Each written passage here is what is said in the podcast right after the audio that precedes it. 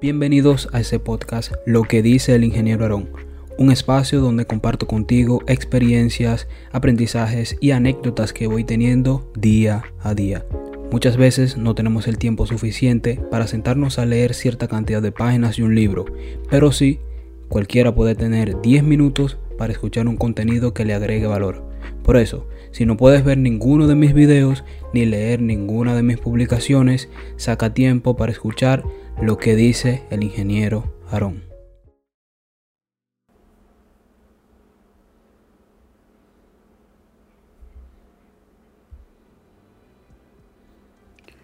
Muchas personas apuestan, muchas personas apuestan y tienen un discurso de que la universidad no es necesaria para tener éxito.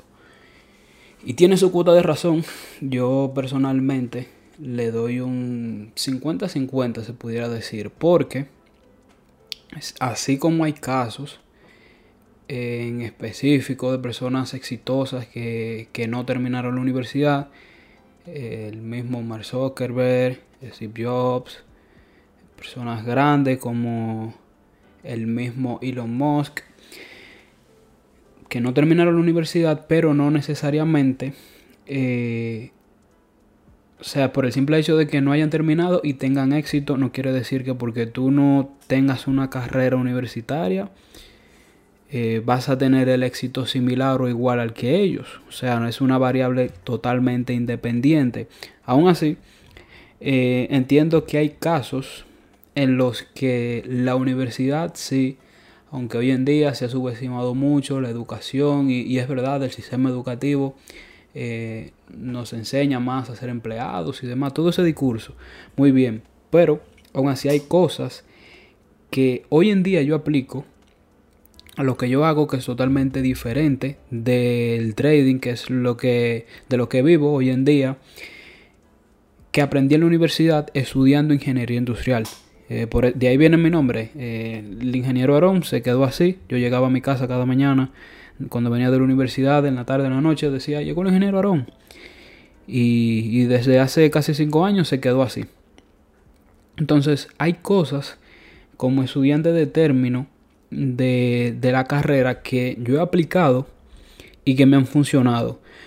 Estoy seguro que si no fuera por la universidad, a lo mejor me hubiera costado más aprenderlo. O eh, fuera más difícil de yo adquirir e, e, esa aplicación en específico. Y son unas cuantas, son tres en específico, tres cosas que aplico hoy en día que aprendí exclusivamente en la universidad. Y número uno, es que ustedes saben que yo me dedico al trading de Forex y constantemente hay que estar verificando estrategias, em, viendo si funciona, qué confirmación sí, qué no, de los stop loss, de los take profit. Por eso yo recomiendo mucho llevar una evaluación o un registro, un journal de cada uno de los trades, porque lo que no se mide no se mejora. Eh, se dice igualmente en ingeniería industrial. Em, de la misma manera, a la fecha, yo he, tomado como 7 o 8 materias ya de matemática. Em, álgebra superior, álgebra de matrices, cálculo diferencial, cálculo integral. Pero hay unas que son dos específicas que son los que entiendo de que aplico directamente del trading, que lo puedo relacionar y que me han ayudado a mí a tener un, mejor sistema, que es eh, la estadística y la inferencia. Esas dos en específico, ya las otras mencionadas que eh, geometría analítica, de matrices y demás, son matemáticas puras. Pero ya, lo interesante de las matemáticas es cuando tú puedes aplicarla directamente a una actividad cotidiana, ya sea económica, ya sea social o demás. Y la estadística y la inferencia, eh, la inferencia me funciona bastante bien con el trading. Miren, como estamos hablando de que una estrategia tiene diferentes confirmaciones, de que tiene diferentes variables, de que hay probabilidad de que un stop loss se dé, de que un take profit se dé, de que hay probabilidades en específicas de que un trade se vaya a favor según unas variables. Entonces la estadística y la probabilidad me han ayudado a conseguir ese punto de equilibrio.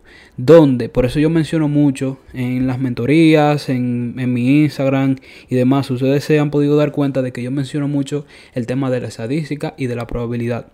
Porque a partir de estudiar esas materias, eh, me han ayudado a saber exactamente cuál es mi riesgo-beneficio eh, óptimo de mi sistema, cuál es el porcentaje de acierto es decir, la cantidad de veces que yo puedo eh, acertar de una, de una muestra de 100 trades, por ejemplo, que actualmente se me dan positivos, unos 56 trades, y, y con un riesgo-beneficio mayor a 1 a 2, entonces al final de la muestra sale un número positivo o una esperanza matemática como lo conocemos en estadística. Ese numerito solamente se consigue eh, al estudiar cada una de esas, eh, de esas entradas que tú tomas en una muestra. Ahora bien, ¿tú tienes que ir a, la universidad para aprender eso? No. De verdad que no es necesario, pero a mí me acortó el camino. Tener ya previo ese conocimiento antes de, de integrarlo en el trading. Tú lo puedes aprender, sí, en YouTube, tú puedes aprender diferentes técnicas de, evaluación de modelos estadísticos para así descubrir igualmente cuál es eh, la, la cantidad de trades que tú te conviene tomar a la semana o la cantidad de confirmaciones incluso que tú puedes tomar, eh, que te convienen tomar em, así como también el stop loss promedio que tú puedes saber. Es importantísimo el drawdown máximo que tu, que tu sistema te puede permitir. Es decir, la cantidad de veces que tú puedes perder sin que se salga de tu sistema. Es decir, sin que... O sea, lo que permite tu sistema, lógicamente cada sistema tiene un periodo de drawdown. El máximo mío es de 8 trades consecutivos de una muestra de 500 trades que tengo solamente de, la estrategia 15.5, que es una estrategia que, un modelo que, mm, he compartido. La máxima cantidad de drawdown consecutivos que tengo es de 8. Es decir, que al momento en que yo pase de 8 trades negativos consecutivamente, entonces ya eh, hay un problema de ejecución porque la estadística me está demostrando de que me está lanzando una alerta roja de que por ahí no es que va la cosa. De la misma manera, si yo tengo 3 o 5 o 6 stop loss, no me preocupo, porque ya yo sé que probablemente puede pasar. Y eso es lo que me ha funcionado a mí con, la estadística y la probabilidad. Y eso nos lleva al segundo punto, que es muy parecido. Les dije que estudio ingeniería industrial. Y un profesor recuerdo que nos resumió la tarea del ingeniero industrial que muchas veces es subestimada por otros ingenieros, por los mismos químicos, por ejemplo, por los de sonido, los eléctricos, los mismos civiles, que dicen no, que lo que, que, lo que hace un industrial es un, supervisor, un supervisor con casco. Pero recuerdo que ese profesor nos comentó de que la tarea principal del ingeniero industrial es administrar procesos. Y en, ese, en esa labor de administrar procesos lleva también la tarea de hacer más con menos. Incluso hay toda una, filosofía y una línea de trabajo eh, que se ha desarrollado a partir de, ese mismo, esa misma premisa, el Lean Manufacturing. O o la idea de hacer más o de producir más con menos. A mí me funcionó bastante eso, incluso en la forma en la que elaboré y desarrollé el modelo 15.5, que solamente con dos confirmaciones en, en dos temporalidades, porque yo entendía de que de la carpeta completa de todas las confirmaciones que yo conocía hasta el momento, que overblocks, que high y lows, high y lows mixos, que lows iguales, que vacíos, que estructura, que diferentes conceptos, o sea, eran, casi 10. Yo me di cuenta de que eh, de la misma manera que como recomiendo hacer journal, registrar los trades, yo me di cuenta de que habían unos patrones en común que se repetían y que eran los que me daban más eh, oportunidad de ganar. Y entonces a partir de ahí conseguí esas dos confirmaciones y elaboré esa, ese, ese modelo de 15.5 con dos confirmaciones únicamente en dos temporalidades. Tiene una efectividad actualmente de un 55% y el promedio de riesgo-beneficio es constante de 1 a 2. El último los últimos 100 backtesting que hice me, dieron, me dio un 55. La primera vez que lo hice me dio un 60.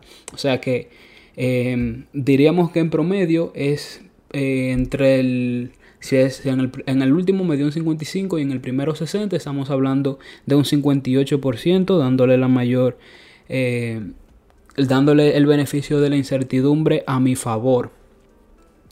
Pero lo que me interesa de eso es que administrando procesos yo pude reducir la cantidad de variables que implicaba mi toma de decisión de algún trade de 10 confirmaciones que tenía que verificar a solamente a limitarme a máximo 5. O sea, actualmente en mi estilo de trading yo no tomo más de 5 confirmaciones. Incluso hay, hay trades que yo tomo solamente con 2, con 3, pero máximo 5.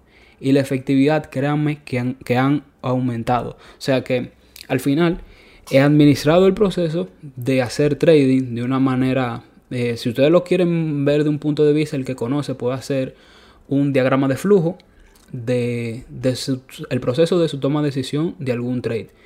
Desde que abre el gráfico hasta que cierra el trade. Tú estudias qué cosas tú haces y qué no. Y tú te vas a dar cuenta de que a lo mejor hay bastantes confirmaciones que tú conoces pero que no aplicas. Entonces, administrando procesos, eh, me ayudó en esa parte. Eso lo, solamente lo aprendí en la universidad. Y por último, y no menos importante, es que así como ustedes saben que, yo hago trading, igualmente em, tengo una comunidad en Instagram que, que seguramente tú eres parte de ella y te agradezco que estés escuchando esto.